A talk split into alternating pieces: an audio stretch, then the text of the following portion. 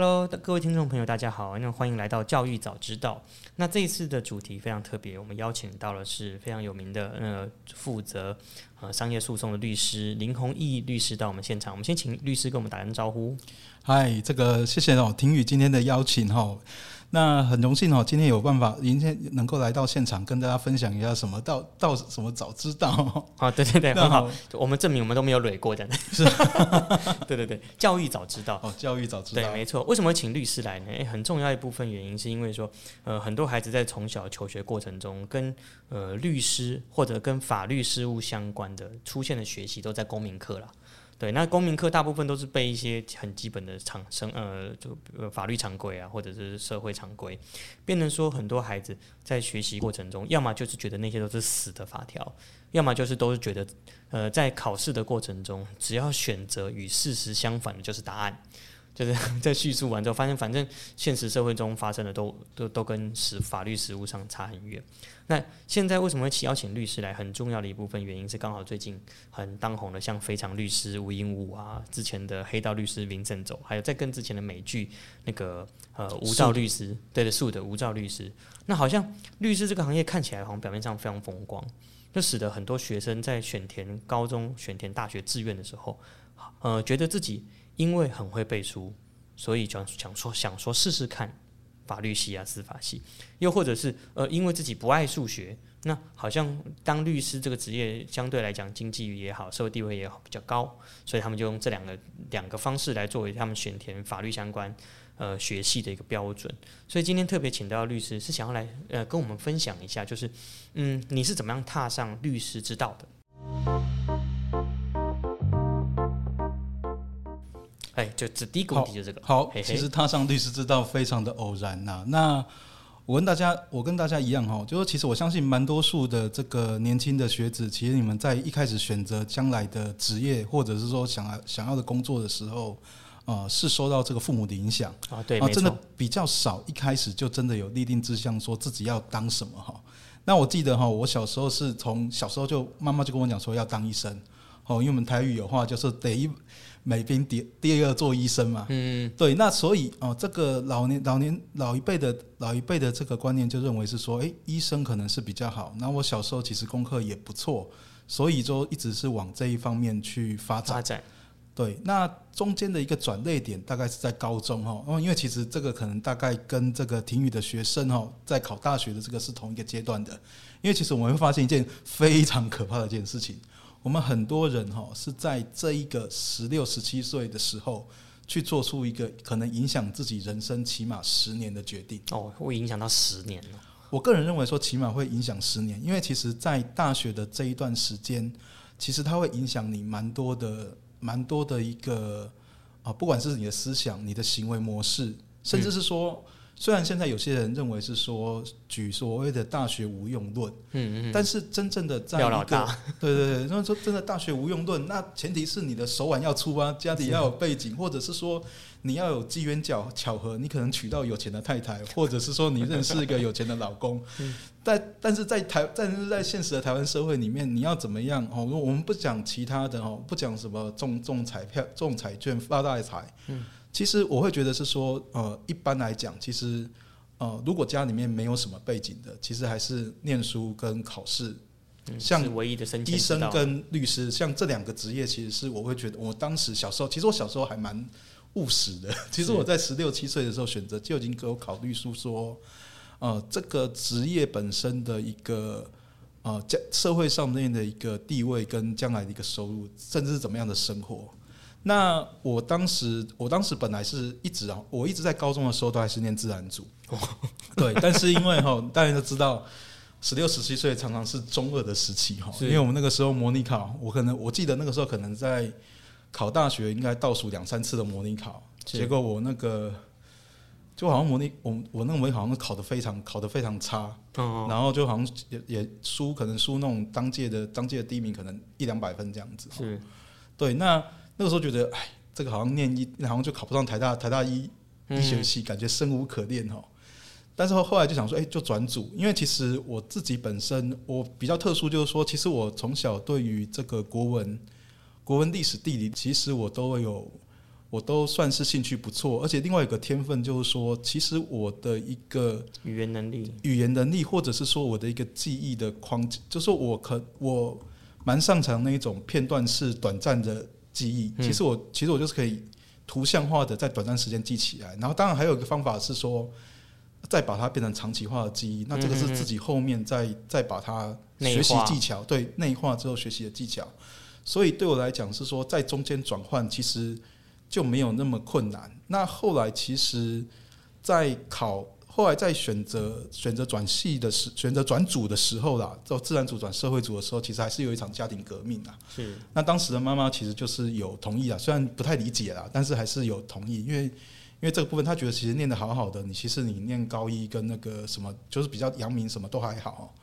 结果后来事实证明啊，就纯粹是我们那个时候第一名太太变态了。他好像是大学联考前，我不晓得是前前几十名什么之类的，台大电机什么之类的。所以那个时候其实你不知道自己的深浅，或者说不知道自己的目标。我觉得其实，在那个时候，我觉得其实以我现在这个经验分享是说，如果你真的觉得你的是一个呃，如果你听到我现在下接下来讲话，你觉得你可以有，你觉得你想要往法律这一块走，或者说想往医生这一块走，我觉得其实不妨。嗯，不要因为一两次的考试而坚持下去，因为等一下会再讲我惨烈的律师的考考试的故事。这样子，我也觉得接下来律师应该是因为我我知道律考考律师也并不是一件轻松的道路了，但是因为现在是这样子哈。有呃有更多管道了，在我们以前传统可能高中的时候，网络还不是那么发达，讯息不是那么透明跟流通。但事实上，其实现在如我我们一我们学好阅读，一直观念就是希望孩子在更早之前，在选大学，在大学考试之前，甚至是模拟考的时候，就已经开始去锁定说，能不能够找相关的资料，或者是能不能够找呃相关的一些呃资源，来帮助你更好的确定这个职业，这个大学的知识内容是不是你要的。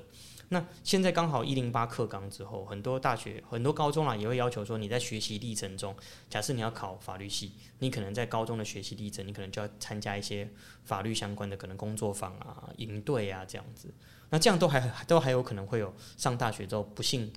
不幸转系的命运，因为最近一份统计了，呃，到大一的休学率是百分之十四，就大一读完发现这个兴趣不合的百分之十四。然后大二的时候转组转系跟休学的大概占百分之八，然后大三的时候是百分之七，所以这样加加加起来到大三的时候，大概有百分之二十五，四分之一的学生都已经在选填志愿的过程中，或者是说上了大学之后才发现到不合。那因为律师是很硬的嘛，呃，相对来讲内容是很硬的。那您您再进一步说说看，说您到大学进入到这个呃法律的系里面的。以及您刚说到那个考律师的一个经验，可不可以多跟我们的那个听众朋友分享一下呢？其实对我来讲，就是说，其实我的求学历程主要分成两个阶段哈。一个阶段大概是在民国八十七年到呃九十一年间哈，这段时间是就是在呃中心法商，也就是现在台北大学。那我其实我当然跟一般的大学生一样啦，就是我们前三年我们的。前三年，我们在这个课堂外实实践这个法律，就是我们可能在出去跟人家修亲属，对，跟那个女同学修亲属，然后 我不知道为什么听到好像十八岁以上东西。好，对，然后再来的话，就是说还有参参与一些法律的营队活动，因为像我，我觉得其实对我人生蛮重要的影响的一件事情，就是我觉得。幸好我有在大学参加了我们这个中心法商，也就是现在台北大学的法律服务社。嗯，那我们其实哦，刚有讲到，就是说，其实现在高中生他们都会去参加一个类似的东西，工作坊或类似的。那像我们之前这些营队，其实我们就是下乡，我们是下乡，我们可能到台东啊。我就我印象所及，我总共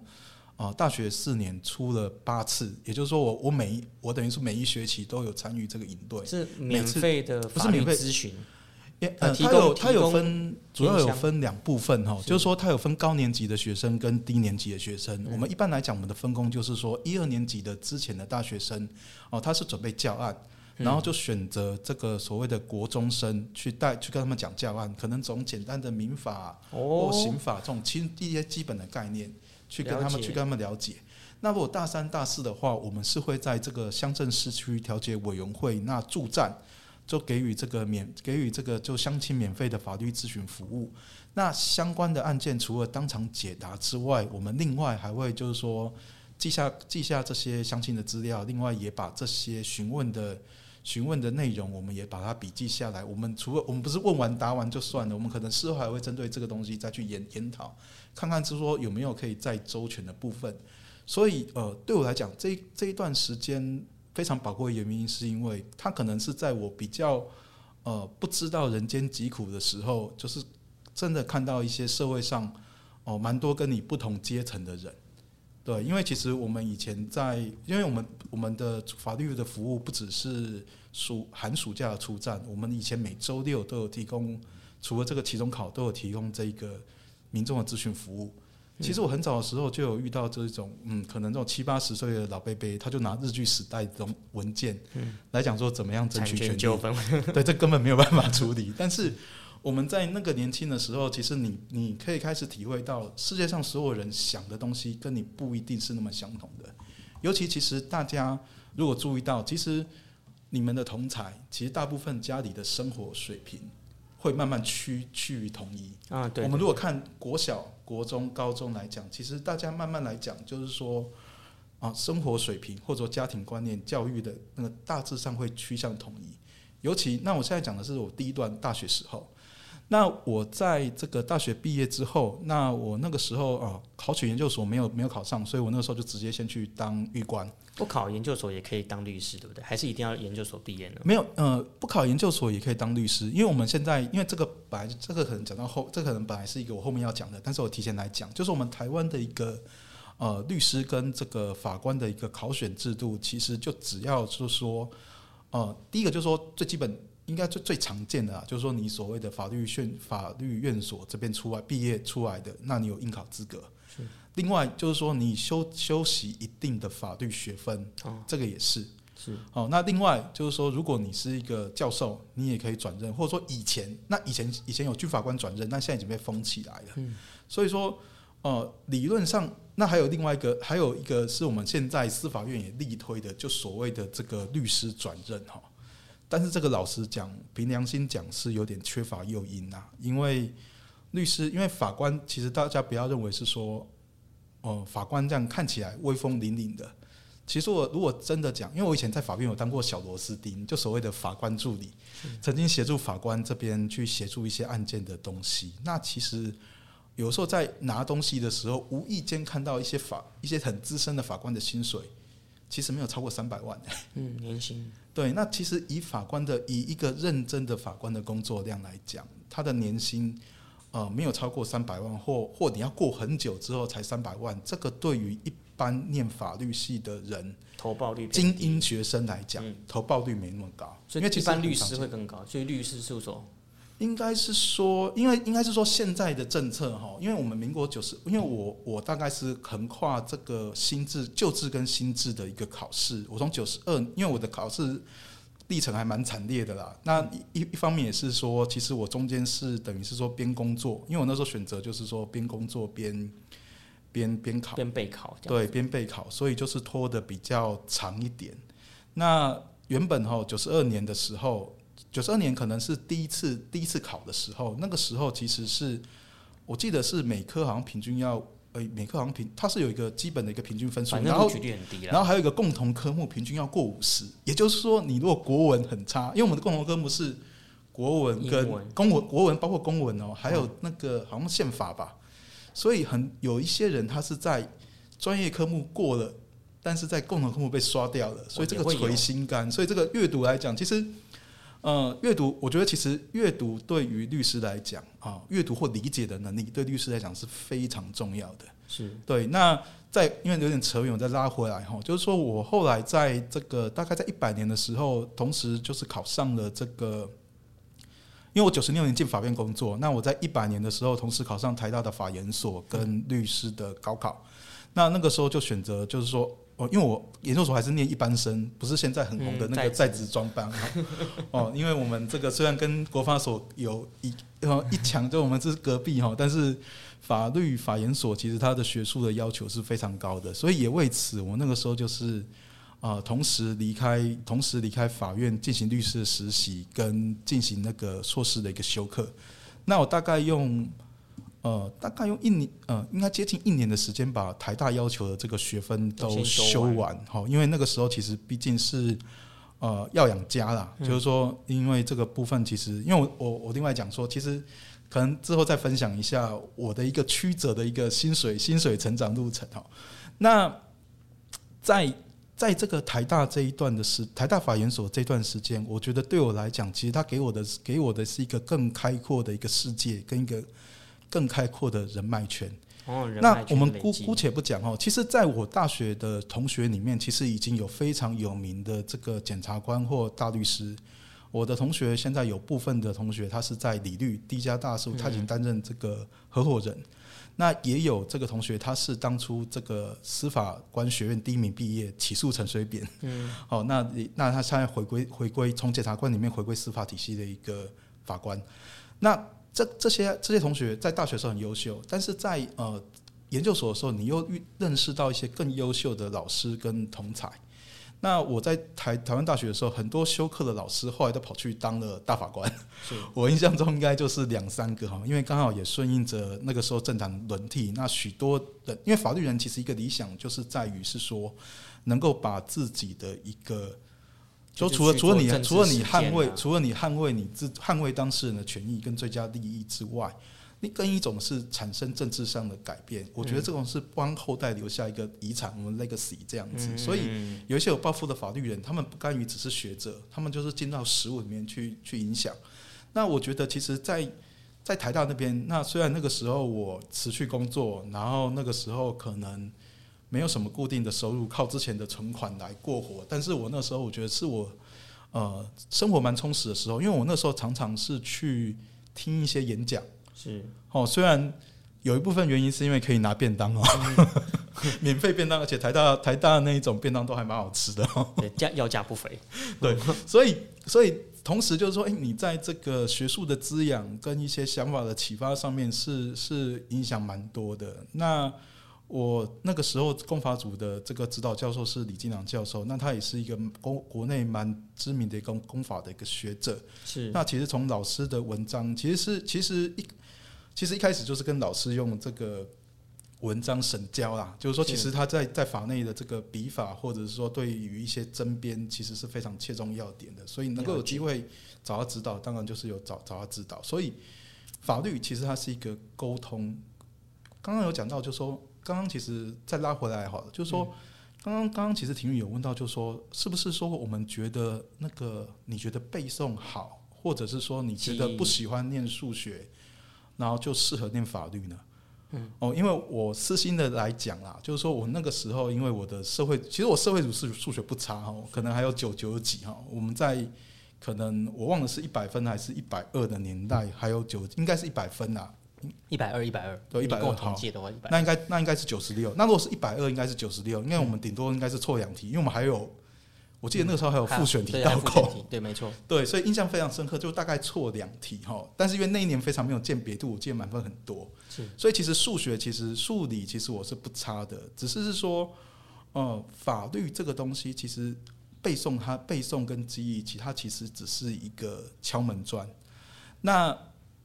它是一个基基本的一个东西。那其实美国有个大法官讲了一个名言呐、这个也蛮常这个法律人引用的，就说法律的生命哈不在于逻辑，而在于经验。嗯，哦，那当然，另外一个另外一个讲的很有这个宗教情怀的一个讲话，就是说，哎、我们是人哦，怎么可以去做神的事情去审判别人？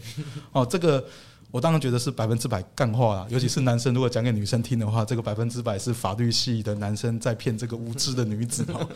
只是从古到来，我们一直都在做这些事情哈。我们从所罗门，所罗门他去判这个，常常一个教案就讲说，哎、判那个妈妈哈儿儿子撕成一半，到底谁是真的妈妈？嗯，其实从古以来，我们都一直做的是人跟人来裁判人，只不过制度一直在一直在变。那从以前哦，从领主从这个领主或者是君王独占的一个审判权，甚至是说贵族他们所下贵族的证言，以前曾经有一段时代是说。啊，贵族的证言或贵族的一个决定是比一般平，他可以打过十个或百个这个权重比较重对，权重比较重。那我们现在进步的司法，那就是朝朝这个所谓的罪疑为轻，然后而且说是从专业法官去审判，嗯而且他把法官跟检察官分成两个不同的对不阵营。对不同不同的阵营。哦，因为很可怕哈、如果一个人，大家可以想象一下哈、如果一个人今天你在这个捷运上面，你什么都没有做了，结果旁边的女生讲说：“你为什么要摸我屁股？”结果这个时候，在隔壁的那个男生刚好是哎、一个这个法官，结果他如果同时可以抓住你，然后又起诉你，甚至最后判你刑，那这个时候如果他有一些先入为主的一个成见，或者是说他有一些预断的话，其实这个其实是很难很难去平复的。像我们这种所谓的术语叫做纠问式的法官，从我们中国古代就所谓的包青天，嗯，对，因为包青天其实可能是各位小朋友不负记忆啦，因为可能你们包容心的对，包容心，对，要大人砸他哈，对，所以所以说这个，所以说我们现在的法律，其实律师、律师跟法官跟检察官，其实是应该是在理想中应该是一个彼此互相合作的一个伙伴的关系。哦，那可能哦，在座各位的朋友的一个各位小朋友的家长，或者是或者说亲朋好友，可能有从事法官跟检察官的，其实或律师的，其实呃，从事法律从事法律服务这一段工这个工作，其实，在法官跟检察官哦，都比较需要忍受孤独啊。嗯，因为因为其实真的诱惑太多了，那尤其又是法官，特别是我们一个法官的一个养成。其实现在变得是反而有点忧谗畏讥，所以变得是说，真正想要做好的，其实他反而把自己的交友圈弄得非常小。因为怕被关说，怕被牵连，或者怕被怕被各种，一定会有人想要私相授受，或者是徇私舞弊嘛。对，就是说你的诱惑是多，但是我我刚才讲到，你所选择的学校可能影响你十年的生活圈的原因就是这样子。就你你看，你大学念四年，你中间开始出来工作，其实起码都有十年时间。你这个时候都是跟，因为我们我们自己都知道，其实当你当你在啊、呃有时候可能啊，因为把时间拉拉拉长来说，你可能你在高中的时候，其实你真的很，你已经不太会去找幼稚园的朋友去玩了。是，对，那在大学的时候，其实，在大学的时候，蛮长就蛮长，就是说，它是一个主要可能在你人生里面会陪伴的一个伙伴，甚至是说这些这些那个这些一个助力。因为我认为啊，就是说，在这个大学里面培养一个有这个是另外一个话题啊，就是说培养人脉有有没有用？嗯，哦，培养人脉其实不单只是吃吃喝喝啦，就是说在大学时代，大学或研究所其实是比较单纯，其实是大家要一起为这个有为理想，或者是说大家曾经有为一个呃嗯，我们学术上或者说其他可以去争取的这种结成的意气相投朋友，这样子其实可以持续很久。我打个岔哦，是我刚刚刚刚律师讲了非常多重点，我我我趁这个机会我整理一下，然后我我我我也代替听众朋友问了三个问题哈。第一个问题就是，截至目前为止哦，律师您觉得呃，到底是在您律师的职业过程中，从上大学开始成为一个法律系学生，到法律研究所，到有了律师资格，到进入法院跟跟庭上也好，跟检察官的对峙，您觉得成为一名律师的过程中，到底应该具备哪些能力呢？因为显然刚刚听您讲，不只是发生在课本上、书本上，您觉得可能需要具备哪些能力？呃，其实我觉得第一个哈，就是说除了基本的一个你的一个学术能力啦、学养，跟你所谓的之前所办案，其实我觉得最重要其实还是经验呐。其实任何任何法律专业、法律这一个仔细的法官、检察官，其实就跟刚刚那个名言讲的，其实你真正能够可经验不是做到。能力啊，经其验是时间的累积嘛。经验就是累积，对，因为很多时候其实你在第一时间的时候，你你在你年轻的时候，你看不出中间那个微妙那个咩咩嘎嘎，但是你有的时候其实是当你实际经历过之后，而且其实我我我必须讲啦，人类社会其实有像社会科学这种东西，其实我们都是往往都是踩在前前人建立的肩膀上。肩膀上面去去延伸的，所以当然最快的方式是透过书本去学习，那比较差的是透透过比较差的可能是实际经验去学习，是最烂的是透过错误去学习。是所以哦，在我们这边其实是就是说我我会觉得是说，第一个就是说，其实培养一个倾听，还有一个呃理，就是说必须要理解。嗯，其实我会觉得说，律师一个很重要的一个特质就是说，他必须要问对问题，给出正确的答案。嗯，这是我们目前学生非常缺乏的。对我们在成长过程中，能够回答问题就不错了，很少有老师会特别训练我们如何问一个好问题。家长也是比较不不不不比较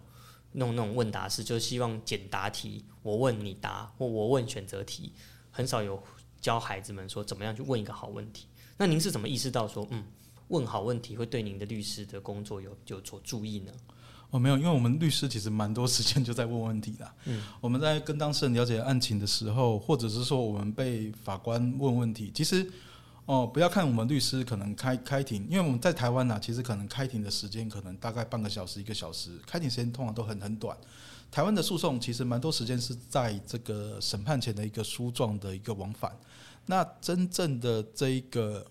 真正的在法庭上面的时间，可能就不会像你们在什么《Legal High》里面看到是说那个一个一个审判开那么开那么久。哦，当然，因为现在国民国民法官法通过，那以后会列入陪审团，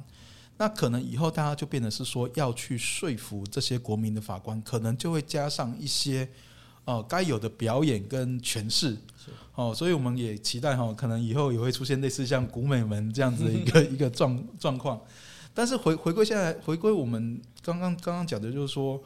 呃，怎么样去呃，怎么样去问一个对的问题？我觉得第一个就是说，其实，嗯，应该是说你要不不甘于只是接受知识的答案，嗯，因为，呃，就跟我我我举类似像建构式数学来讲好了，因为其实能够导出呃一个数学上的结果，其他可能用的是不同的方法，嗯，没错。那你的逻辑思考，其实，哦。不一定不一定一件事情，它只有一个解一一个解答是对。那甚至是说，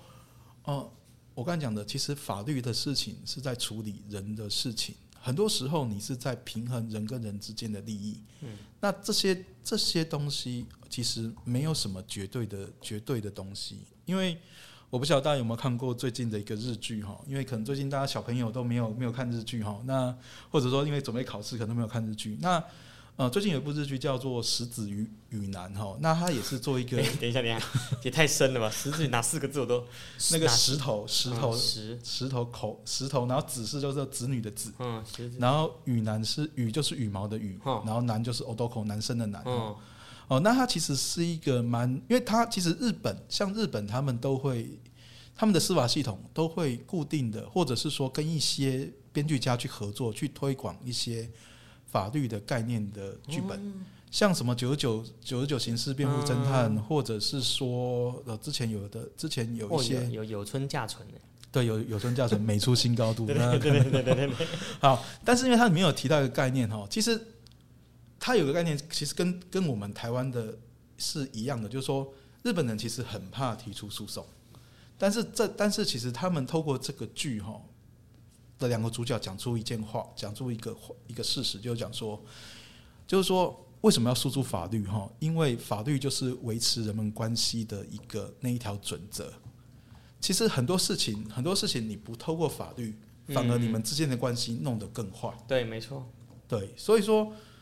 比因为我最因为其实最近也会看，因为其实之前有看一些日剧啦。我们之前嗯感觉好像律师都在看剧哈，因为我们律师其实。压力很大，所以我们会有调试自己身心的一个行为哈。了解。对，那我们之前有看一个大合剧，它是叫做这个镰仓镰仓店的十三人。嗯。其实它里面有讲到一个新继任的一个镰仓店哦，他在判案的时候，两两派两派僧人哈，这个将对领土相持不下哈。嗯。那在这个在这请求这个我们这个朝请求他们这个幕府去议决哈。那本来他原本原本他等于是说，因为这个镰仓店他是刚亲政，他有点类似刚亲政，所以有一些大臣先帮他审，嗯，好，但是因为他想要夺把权力夺回来，就不想要被人家跨水小，对，然后他跨岁寒所以他所以他就直接直接哦，在最新一集哈上上周日播的哈，就是要暴雷的意思了，啊，对，暴雷，然后 暴雷注意，或者前方高能注意哈，对对对，好，他就直接把那个他就直接粗暴的把那个土地就分了一一一分为二，是。对，但是因为这种东西，其实如果一个案一个事情，如果你没有从脉络上面去讨去讨论的话，哦，那你很容易得到结果也不是正确的正确的一个结果。哦，粗暴的话大可不必哈，那粗暴的行为也也是大可不必。是对，那所以其实我们在法律法律这一个，我们其实我自己其实，在也是希望致力在于一些法普的一些活动，就是说其实，呃。有时候是让大家知道是说，哎，法律的那一条线在哪里，然后大家可以保持适当的距离之后，那大家就真的大家可以不用在诉讼里面。因为我自己处理的案件，就是说不一定都是打诉讼，因为大家因为这个可能是之后会讲的，但我先先破梗哈。因为律师其实有分两种，一种是诉讼律师，一种是非讼律师。嗯，诉讼律师就跟大家电视上面常见的是要上法庭开庭的，但是有非讼律师是不用开庭，他们从事的可能是一些商业交易，比如说购并啊，或者是说公司的上市，或者是一些合约。那其实，在一个非诉讼的案件，其实大家注在意的是一个整个利益的调和，尤其在商业案件也是一样，数字谈好了，其实不用上法庭，这个是一个最好的结果。不是说和解，对不对？应该是说，我们是协助协助当事人去寻找他们两个彼此可以接受的一个呃一个这个距离，或者说合合理的一个结果。嗯嗯嗯。哦，因为。因为很多时候，有时候大家是彼此，大家可能还没还没请律师之前，都彼此先呛声。嗯嗯。到最后，可能律师介入之后，开始翻法条、翻契约，讲说，哎，你的实际上面的依据是怎么样？你的法律上权益怎么样？大家就会法务的把激情 把激情放下，会实际的想是说，就是我们漫天漫天喊价，落地还钱。大家才会想说，实际上面如果如果我实际上面法律上面只有九十，我跟人家喊到两百，这样对吗？嗯，那如果我还要花一百块去告你的话，那我是不是说我直接跟你，我可能花我可能花啊不是告你的时间，我可能花个时间请律师帮我们去调和解，嗯那直接就说，哎，可能我就是花一百块的成本，那我拿回九十块，是总比是说那个总比我讲说我花我喊我有两百块的权利，我花了一百块去告你，然后结果拿回拿回九九十而已。但是扣下来之后，其实你实际上倒亏啊，你只有拿到十而已。对对对对，而且重点是这个十中还有包括中间的时间浪费哈。对，没错。讲一个讲一个那个法律上面的一个比较枯燥的东西哈。我们司法院哈法定的一个办案期限哈，第一审哦讲说起诉民事起诉哈，到第一审判决下来哈，法定的办案期限是一年四个月，来不及看。所以从起诉到最后结果。至少就要浪费一年，没有不是至少是一年四个月，是只要在一年四个月里面办完，你就不能够讲说这个法官有拖到有迟延哦。所以法官他们，然后其实实务上面的法官的开庭，你可能一个案件进去，可能他两三个月才会把案件分给法官，是法官可能看了之后一个月之后才定庭起，然后每次开庭又隔一个月，旷日费时。旷日就是说，如果可以在起诉前就有一个想法，或者是说。更更一个在商务诉讼更更更厉害的做法是说，在起诉前就已经用契约把一些该埋进去的、该让人让人家在之后谈判会比较无力化的，或者说让人家比较不会去违约的。因为我们这个我们也不是故意要，对我们也不是我们也不是故意要去害人啊。但是有时候这个是虎无伤人意哈，但人有伤虎心。是，所以这个我们的一些自保，可以是正当权利的一个保护，我觉得这个东西是必要的。这个时候其实透过。事先的这个预事先的律师的介入，其实都是比较好的。了解。那我想问一个问题哦，刚刚刚刚这样律师讲有，我发现到说，其实就律师的职业生涯也好，或者是您自己个人的规划也好，您是怎么认知到阅读这件能力对你的重要性？因为它不只是阅读文字、阅读影像，你还要阅读案件本身、阅读情境、阅读当事人的情绪，其实要阅读的东西还蛮多的。您是怎么去锻炼，或者是说怎么去？嗯，累积培养这种阅读的能力呢？哦，因为其实阅读是我从小培培养的一个习惯啊。因为刚好我刚刚讲过哈，因为小时候家里其实没有很有钱哈。我大我们其实我们家其实假日的娱乐蛮常是妈妈带到这个何家人书店，我们小孩子就在那边窝一个下午或进食堂哦，是就在那边。那那个时候其实就会累积一些累积一些阅读的一个能量、兴趣跟能量哦。虽然我们那个时候念的都是一些。呃，都名人传记啊，或者说同外您的父母？哦，其实我的父母本身针对整本身，其实你听他们职业，其实你会觉得是说，哎，就是一般的，等于算是说比较劳力阶级的。因为我爸爸是远洋渔船的船长，是那妈妈其实是在那个爸爸家族里面的渔网行工作，其实都是比较偏劳力的工作。那本身其实。哦，我妈妈比较可惜，就是说她其实是等于是说，呃，那个年代可能就是也是因为家庭的关系，虽然虽然她也蛮聪明的，但是就是说可能国中毕业就出来工作，哦，但是因为他他的一个呃习惯跟坚持，所以他就是一直会督促我们多多念书，然后保持阅读的习惯。那我觉得其实这种东西从小时候里面。慢慢去养成。然后我在中间里面又有学习，又慢慢又帮我精进了一下其他的阅读技能，比如说以前有所谓的一个速读，嗯，哦，以前有所谓的速读，那呃，这个速读其实哦、我后面思索，我后面思考就是说，其实某种程度来讲，它其实可以跟现在的一些什么区块的记忆，或者是说什么心智图这种概念是有若何若何符符节节符节的嗯东西。那我大概在，然后小时候也有学过一些其他的心其他的一个才艺，比如说心算。那其实这些东西，我觉得对于阅读跟理解这个事情的话，都是有有帮助的。那我自己自己其实在这个，嗯，我国中以后其实比较有有意思的阅读，其实是我自己其实比较喜喜欢这个古典古典文学的部分。那所以可能一些《古文观止》或者一些传统的一些文章、诗词这些东西，都是真的有兴趣啊。都算这真的有兴趣，这，不是骗妹的哈。我们那个我们那个年代还没有文青哈，但是我高中的时候参加的是诗词欣赏社，没有没有哦，国国小是诗词欣赏社，大那个高中是电影欣赏社，是。都是蛮不务正业的社。团。但是我觉得其实，呃，阅读兴趣的培养，其实我觉得应该是就是自然而然生活化的把它内化在里面。而且我觉得，我觉得就是说，其实我其实蛮爱啊、一些推理小说的。其实某种程度来讲，推理小说其实它它是一个训练你推理跟问对问题。其实有时候你把你自己置入主人公，或者是说你们，其实你会知道是说，哎、那到底怎么样的一个痕迹或怎么样的一个基证，到底那合不合理？所以说，呃，我们我们整个整个，我觉得一直到应该是说一直到工作之后啦，才比较稍微疏于疏于阅读。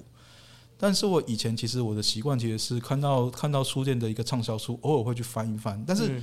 多讲啊，畅销书其实比较是一般人在看什么，其实你了解是一般人的脉动。其实有些东西是说，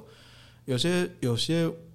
有些比较深度的阅读的文件，其阅读的东西，其实有时候我是看那个一些大学或研究所的朋友，他们最近念的什么书，或者说比较推荐的什么书，跟着去跟着看，因为有的时候有有的时候不是那么文青，但是有一些文青的，或者说有些真的他们在一些哲学思想，因为我觉得其实呃念哲学或念念一些看听起来比较难懂的东西，其实是都是一种训练自己思考对，的没错没错，就是等于。是破框了，就是除了自己平常喜欢读的之外，也读了一些呃平常少接触的。对，因为我像姐像我这个情况是，我漫画跟阅读是不会偏废的。我可是我完全能够理解您的二次元能力啊，嗯。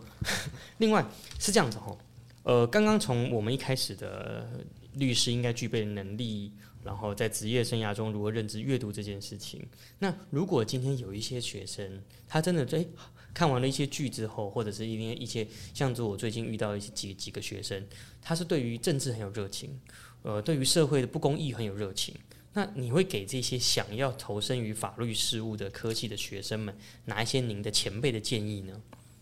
哦，因为应该是说啦，其实念法律，其实从政它本来也是一个一一个选项啦。那比如之前那个港湖女神高佳瑜，她她也是台大法律，后来念台大国法所哈。那她现在从南港胖虎，对我们南港胖虎，对，那其实，在比较进步的一个社会，理论上就是说，一个就是说法律有法律背源的、有法律背景的人来从政，可能是一个比较好的。但是，因为法律其实某种程度来讲，它在节制政府权力跟所谓的所谓限制政所谓的限制政府，就不能够去做违法的事情，所以。有些我们虽然我们最近这几届的总统都是台大法律系毕业的，哈，我们从马英九哦到陈水扁、马英九到蔡英文，是无一不是台大法律系毕业的。但是，一般人民总是会觉得是说，哎，好像比起来执行力有点不够。嗯，但是因为这个本身就是一个，我觉得这个是一个执行上的问题啦。嗯这个跟本身本身他们这个科系，或者是说，呃，这个人格的特质，我觉得反而是有点是跟这个人格人格特质跟跟一个嗯他自己对对一个想对这个公共事务的想法比较那个。那像、像我们现在的首都市长，其实他非常厉害，是医生出，他据说是第一名通过律师国考。那他其实在他刚上任的时候，很多案件他是不管法律的，但是现在目前临到他下任，其实很多案件慢慢的有一些隐患隐患出来，或者说他讲等一下，首都市长。首都他是律师哦，不是他是医师，我说对。我我刚才讲就是说光谱的两边嘛，就是说以我来讲，就是说其实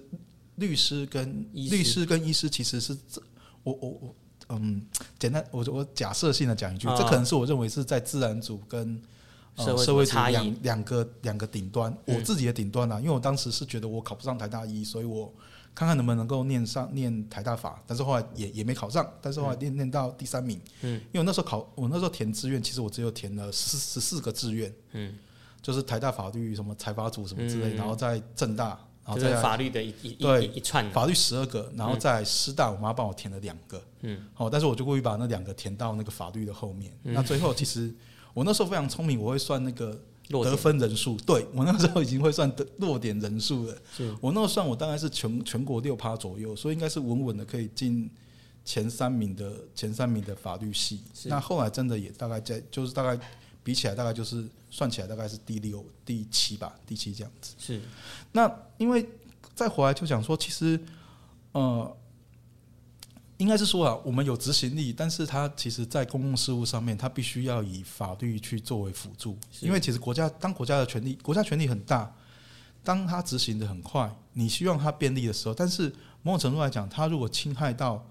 你的权益，如果今天假使今天假使是说，哎，你可能道路要拓宽，对周边的居民都很好，但是万一你家是要被拆的，嗯。然后我们现在，然后现在所谓的啊、我们地价所谓的那个征收地价哈，它不是按照市价哦，嗯它是按照公公告地价公地价。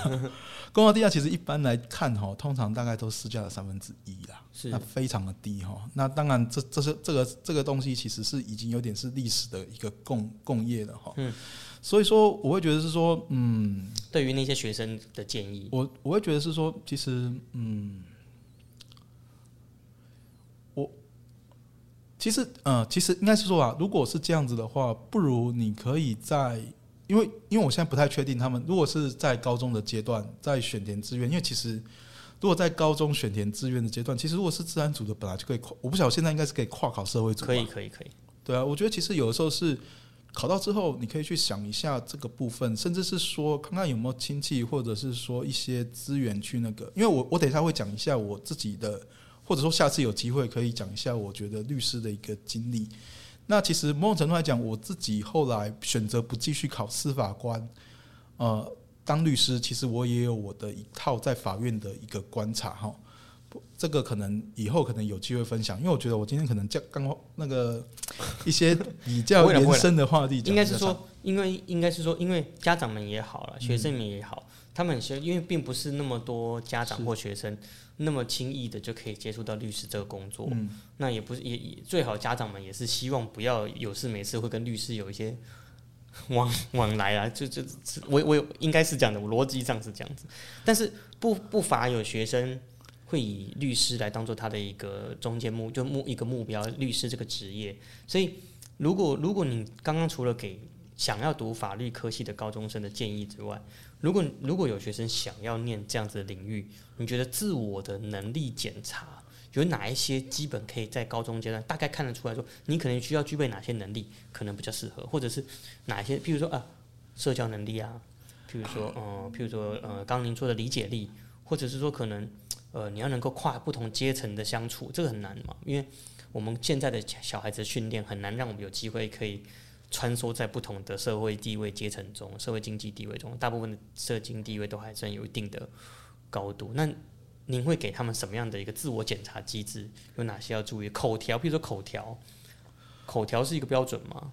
应该说口条是不是一个标准？因为其实如果以我来讲啦，其实呃，不要看我这样子，我以前我在国中之前是被人家讲是那个木讷寡言的一个人哦、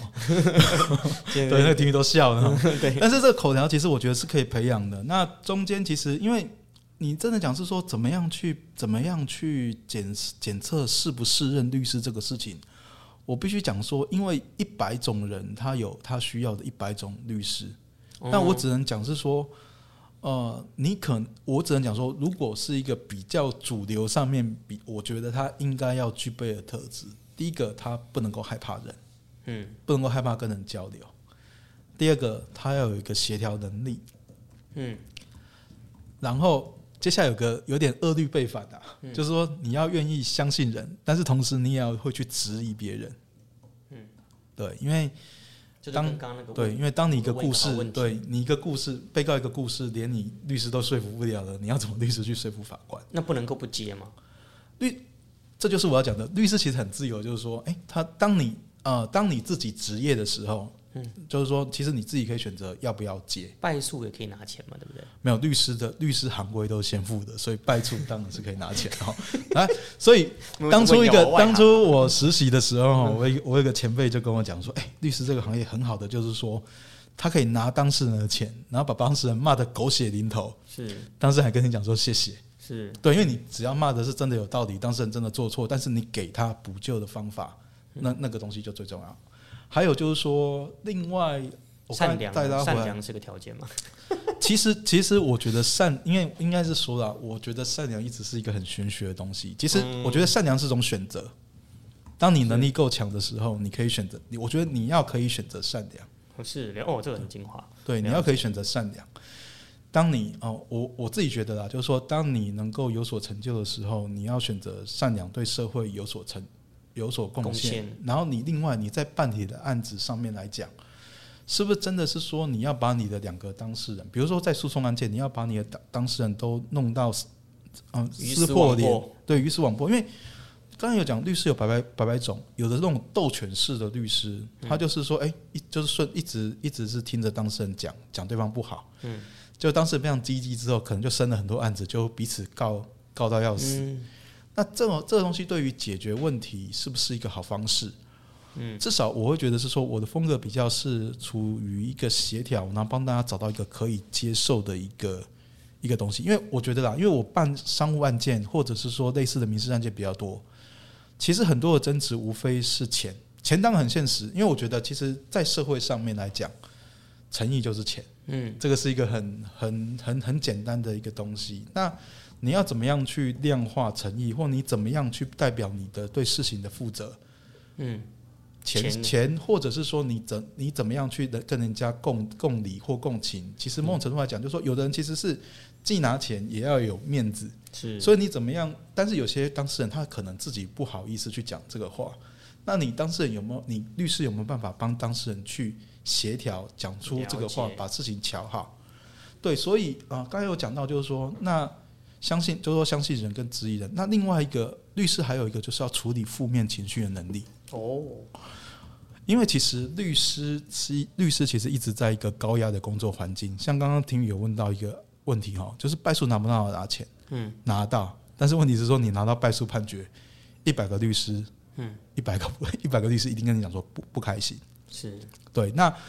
我们其实办案件办案件，其实大部分啊，如果接你的案件的律师，在我来讲，我接我的案件，我一般都认为是说，诶，法律上面他的权利是真的有值得保护的必要，所以我们试着争取看看。哦，那我不会跟人家保证是说胜率一定多少哦，因为你这个如果你要讲是说胜率多少的话，你要去保杯啦，你可能要去问妈祖，或者是说，问问题。好，请说。所以，所以是不是说胜率的高低不是判断一位律师好坏的标准，唯一标准？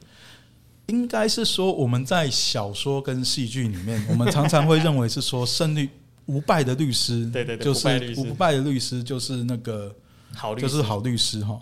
但是很多时候哈，在商务案件，有时候我们是明知道是故意会输的诉讼会去提，嗯，但是背后有些理由。哦，因为有些这个好孩子不能学，有有的时候是，诶，如果我知道你快要倒了，但是我跟你讲打一个诉讼，我有时候跟你故意拖到垮。像之前 HTC 他们有一批手机在美国，可能在港口可能跟 Apple 那边出现一些专利上面的一个侵专利上的纠纷，就 Apple 去申请扣押，结果那个案件没有打完，扣押那个虽然后面过了一阵子扣押解除了，但是你知道手机对手机的生命周期非常短，光那一段的时间，其实他就损失很多。嗯它其实有的时候打诉讼不一定要是就赢 Apple 是我明明知们得到，对，有有有一些公司啊，但是我们不，但是因为我我是报纸上看到嗯的，就说类似的案例，就说其实我们也常看到，所以像我一直很敬爱我们红海的这个法务大军哦，是因为这个这个也是从我们的这个错误中学习，我们挫折中成长。所以其实一般人来讲，嗯、一我会觉得是说，呃，再这样讲说，还除了刚才有讲到，就是说，诶，就是说所谓的心理的调试之外，另外的还有就是说要保持求知，好、哦求知欲哈，因为律师这个行业哈，其实一直是律师行律师跟法官或者说立法者不一样哈。立法者或法律其实常常跑跑在实际社会的后。面对，其实，在那个元宇宙刚开始的时候，那个 NFT 哈，在它刚开始，我大概在去年的十去年十二月还十一月的时候，就有接收到以前客户委托写一个 NFT 的画作的一个预购的契约。嗯，那那个时候，其实你要讲是说有一些有没有法律上面的一个判决参考？没有，但是你你要怎么样去把这样子的一个社会上就是社会上的事实，去跟既有的法律结合，嗯，那让客户让客户去达成他的一个目的。目的。那我那时候就帮就协助客户去写这个预购预预购契约。所以这这个东西来讲，如果你对这个东西没有一知半解，没有应该讲说没有一个深没有一个也不是一知半解，就是说其实你必须要去研究，甚至有有个了解甚至有的时候是你的客户必须要跟你讲，是说到底怎么样去算。嗯，对，所以还是跟那个问那个如何问你那个客户问个好问题有关系了。那最后啦，最后这个问题是这样子，就是呃，很多爸爸妈妈，像尤其是像我们听众朋友，很多们他们的社社会经社会地位、经经济水准都是有一定的水准，那他们会希望自己的孩子能够在他们的社会经验中去引导他们，呃，去去去去选填志愿啊，或者是投资他们在特定的一些呃未来的发展上。那作为一个职业的律师，给这些家长，你会给他们什么样的建议？比如说，有些家长可能说，嗯，那你就念个四师吧，律师、工程师、医师跟教师嘛。对，那如果身为一个职业律师，您会给家长说，当家长们觉得孩子去读律师，要去成为一名律师是不错的，您觉得会给这些家长们什么样的建议？对待自己的孩子上面，教养的方针跟逻辑了。应该讲说，其实这个教养，因为我大概也是三岁 双胞胎儿子的父亲哦，其实偶尔也会想到这个问题啦，就是说，但是以我自己各自，以我自己当时的情况，就是说，我自己当时想，我自己当时已经想要是说我就是要念这个法律的。那哦，爸爸妈妈如果想，当然，呃，如果是一些爸爸妈妈对于一些选填的志愿的有兴趣，其实我觉得是可以跟小孩去一个综合的去讨论，就是说，毕竟小孩你养这么大。他的个性、他的专长，其实你应该是了，应该是理解的。那是不是要跟小孩子讲，是说有有有一些东西是说，从实际面上考量，或者是说，哦、你自己，你因为我我自己觉得啦，可能我自己的观念是说，我在很小的时候就就会觉得是说，我要对社会有贡献，将来不是一个，将来是要一个可以自立的人。哦，那我会担心，因为其实。我会担心是说，刚刚有讲到这一类会引导、会引导子女、子女这个发展发展的这个妈妈，其实有的时候是不是说在一些压抑上，或或者说压抑子女的意志跟所谓的保护给的太多？那我会觉得是说，其实可以，我觉得其实一般啊，十六七岁的小朋友，其实大部分大概都懂，差不多懂懂一点社会的现实。然后我会觉得是说，也可以跟他沟通是说，呃，这个其实。大学这个，我觉得其实大学是一个基本的一个一个资格，学识养成，对学士的养成。其实你在哦，你在如果你能够往比较让你就说肥沃的资源，就说它的一个基础上面比较肥沃的去去，因为在我的在我的这个同学或者说学长，其实我也有学长是说，哎，学一学之那个法律念一念之后，不考律师，跑去当技师。嗯，现在是长隆的政技师，嗯，那也有很多，那刚才也有讲到，有些有些是去从政立法委员的助理，或者是后来去做生意。那其实法律这条路没有想象的这么窄，但是但是如果你，但是另外就是说，你大学选择的科系，可能你接触的这些人，第一个会会可能会比较，我觉得会蛮大的影响到你后面的人生跟你自己的思想思考。因为其实以我以我自己的理以我自己的这个经验，就是说我们现在虽然有所谓的科法所，嗯，科法所是所谓的，就是说大学给大学不是法律系的，他可能是念那个现在就是类似在职机械，但他不是在职专班，对啊，有点类似，不管什么系都可以读教师学对对，他是对对对，对他就是学士后的学士后的一个法法律啊？那个科技的科，哦，科法所，对，因为台大是叫台大台大是叫科技，但是那个科技不是你以为那个提手旁的那个技是国际的技啊，对，它是嗯国际，它是一个写的非常宏伟的感觉，是整合很多的地，整合很多的。但是我会觉得是说，呃，如果你是理工科出来的，其实你的一些思考逻辑还是跟纯法律的不太一样。是对，但是因为我觉得是说，像我像我会也会比较特别，是因为我以前有念过自然组，所以某些逻辑思考上面，我又跟纯法律的又不太不太一样。嗯，其实我其实我很多东西是很注重的是说，哎，实际的利益在在哪里？对，然后就是说诚意过高，但是重点是实际实际的利益在哪里？其实讲的很好，但是不能够吃饱饭。对，那那你要你要讲是说，如果如果我自己是这样的家长，其实我会我会跟我小孩子也是诚实讲啊，就是说其实其实因为现在的社会其实跟我可能之后又不太一样了，但是现在社会其实我们可以看到报章上的新闻哈，蛮多年轻人其实大学毕业为了三四万的薪水出国，然后就被卖掉什么之类的。嗯那你你能够在你能不能够透过这个？虽然我觉得大学是一个职业训练所的这这个观念不尽正确，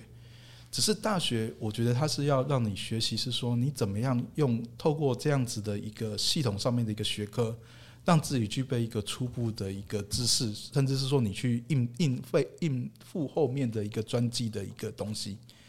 因为其实哦，很很实在讲是说，其实，在高中的时候，如果真的讲说，其实某种程度来讲，我也我也建议是说，请孩子想想是说自己将来想要做做什么样的一个工作，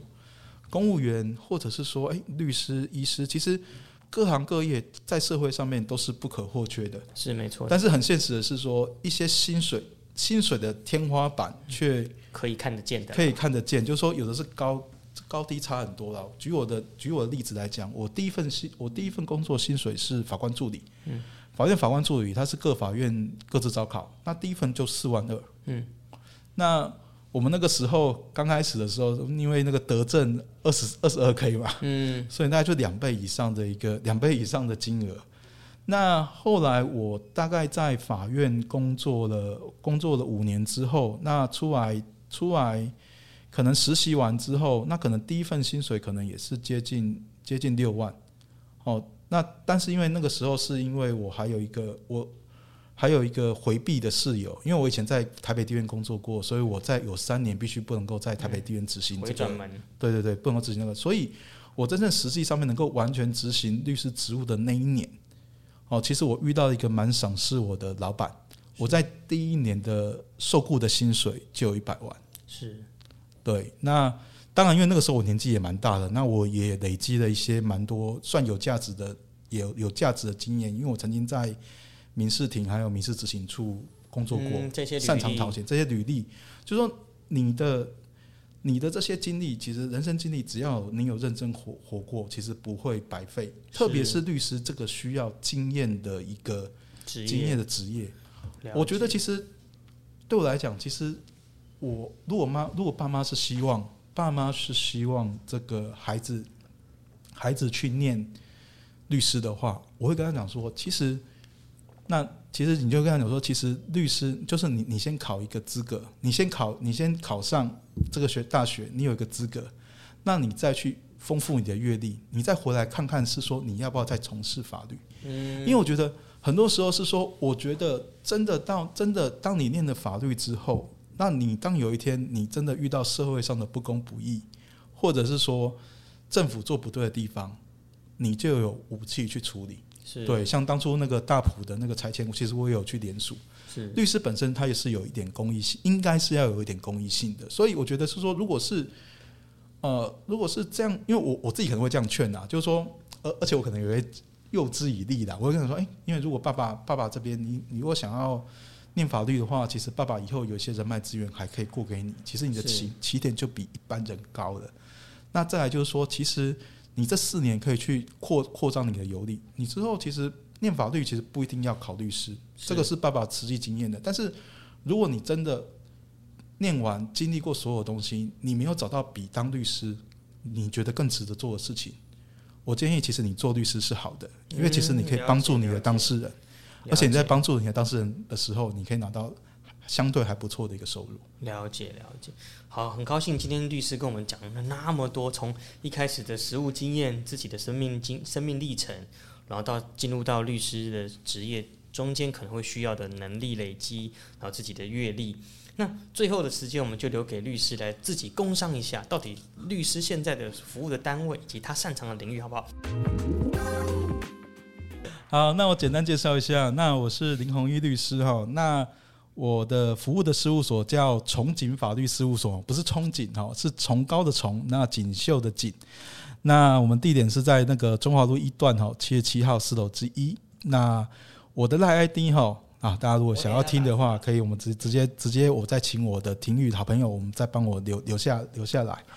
那原则上面来讲，我希望是说我今天的这一个呃分享，其实可以给哦，在这一段时间彷徨的一个年轻学子们有一些新的思考跟启发。其实律师，我觉得我从以前到现在，我都觉得其实当律师真的是一件有有趣的事情。他有一些，当然他有一些。呃，责任有一些挫折的地方，但是我会觉得说，很多时候你最后还是会觉得说，嗯，其实你觉得当律师真好，是对。那什么样的什么样的情境可能会需要需要您的服务呢？情境上，呃，举凡应该是说，其实其实如果是如果你们在这个可能如果意识意识到有一些法律上面的一些纠纷，人家可能要告你，或者是说。哦，自己的权利可能被侵害了，比如说，哎，人家 为什么人家的那个什么，人家可能说盖房子占到我我家的土地，或者是说，哎，欠钱不还这些，或者是说租房租房子没给租金，其实，啊，大大小大大小小的一个大大小小的一些法律案件，我觉得，呃，如果我可以帮忙的话，那这个部分当然是可以尽量去去协助。那当然，我们有一些是有。免费的法律咨询服务，但是也有一些是付费的，比较短时数的一个咨询。那详细的情形可能到时候在这个联系的时候，我们会再详细的告知。因为我讲的就是说，其实律师本身就是一个呃，应该也要带一点公益性的一个职业，不只是在律师前后辈的一个传承之外，另外对社会上面的一些教育育或者是解决方解决这个风险上面，我也希望能够尽自己的一个责任，这样子了解。很高兴邀请到林弘毅律师来为我们的我们现在正在面临选填志愿上困扰的一些学生跟家长有一个更好的说明。那我们之后这个 podcast 会把相关律师的相关资料、联络方式都发放在我们 podcast 的那个专业上面。如果对于呃律师或者是法律事务有任何疑问的部分，也可以欢迎您在私讯或者是联系律师。那今天的教育早知道就到这里了，希望各位。